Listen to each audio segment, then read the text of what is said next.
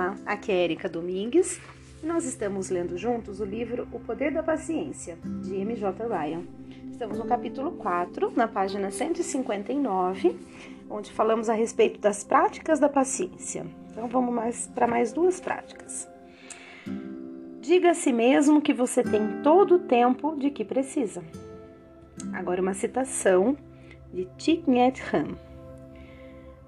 A vida é tão curta, deveríamos nos mover mais devagar. Muito bem, vamos começar o capítulo. Topei por acaso com essa ideia há alguns anos.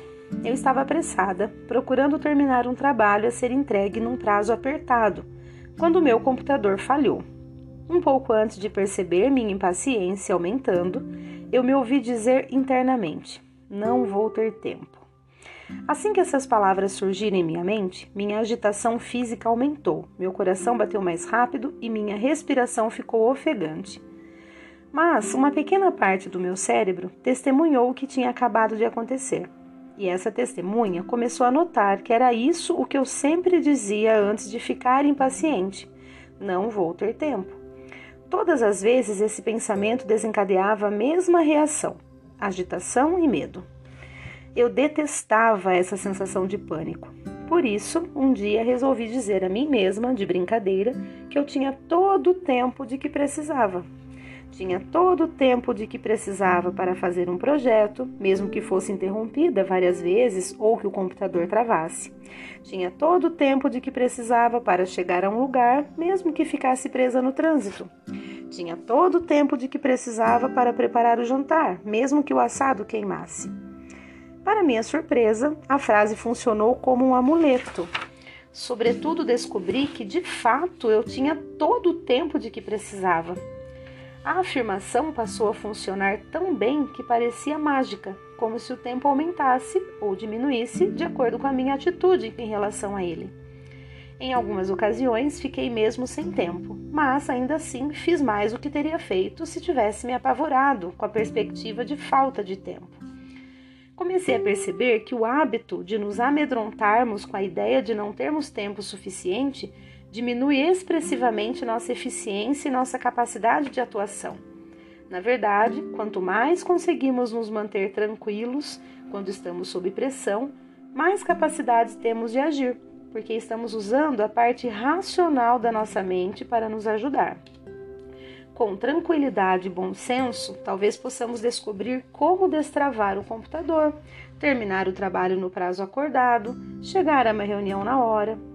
Se entrar em pânico, não vou conseguir nada disso. Usando esse método de autoconvencimento, mudei de tal maneira de atitude que as pessoas em volta de mim começaram a me perguntar qual era o meu segredo. Compartilhei minha estratégia e outros começaram a usá-la com sucesso. O truque consiste em nos lembrarmos de utilizá-la. Alguns põem a frase em um papel adesivo e o colam em seus computadores.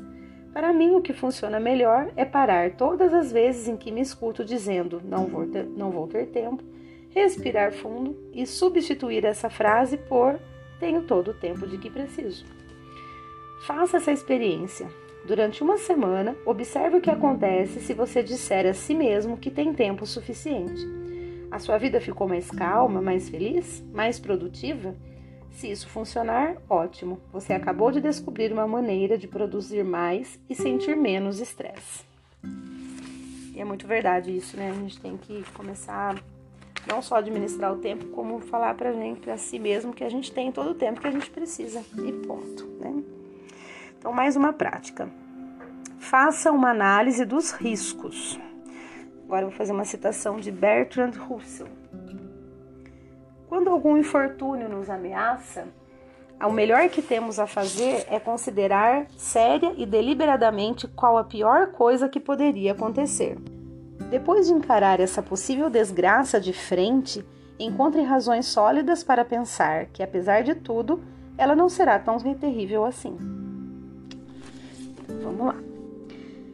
Minha amiga Nete é uma das pessoas mais tranquilas que conheço.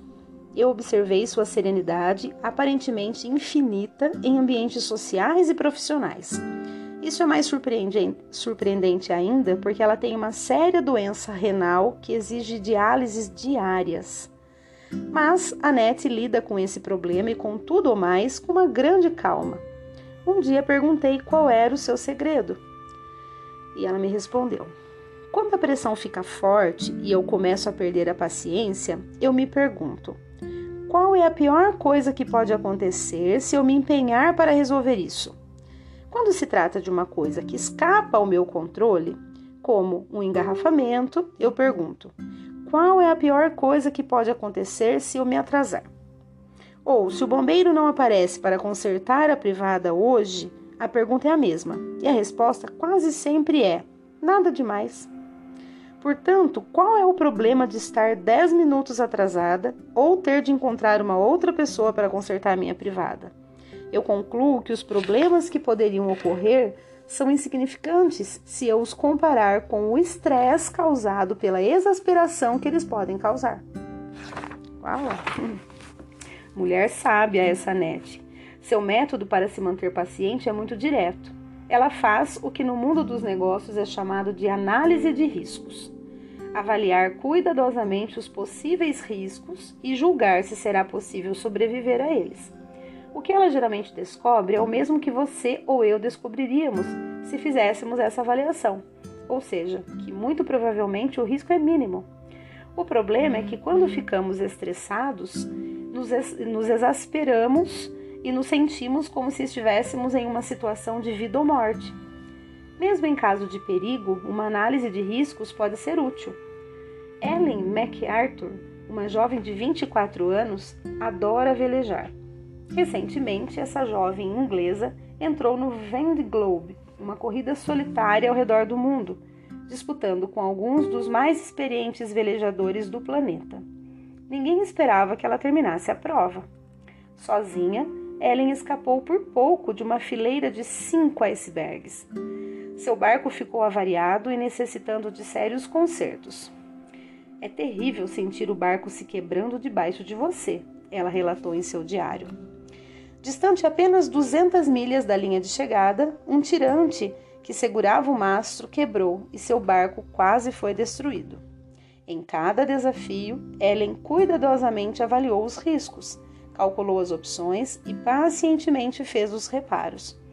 Os resultados? Ela chegou em segundo lugar, tornando-se a pessoa mais jovem e a mulher mais rápida a velejar sozinha ao redor do mundo e a segunda pessoa no mundo a fazer isso em menos de 100 dias.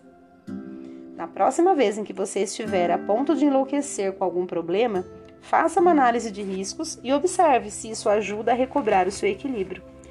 Qual é a pior coisa que poderia ocorrer?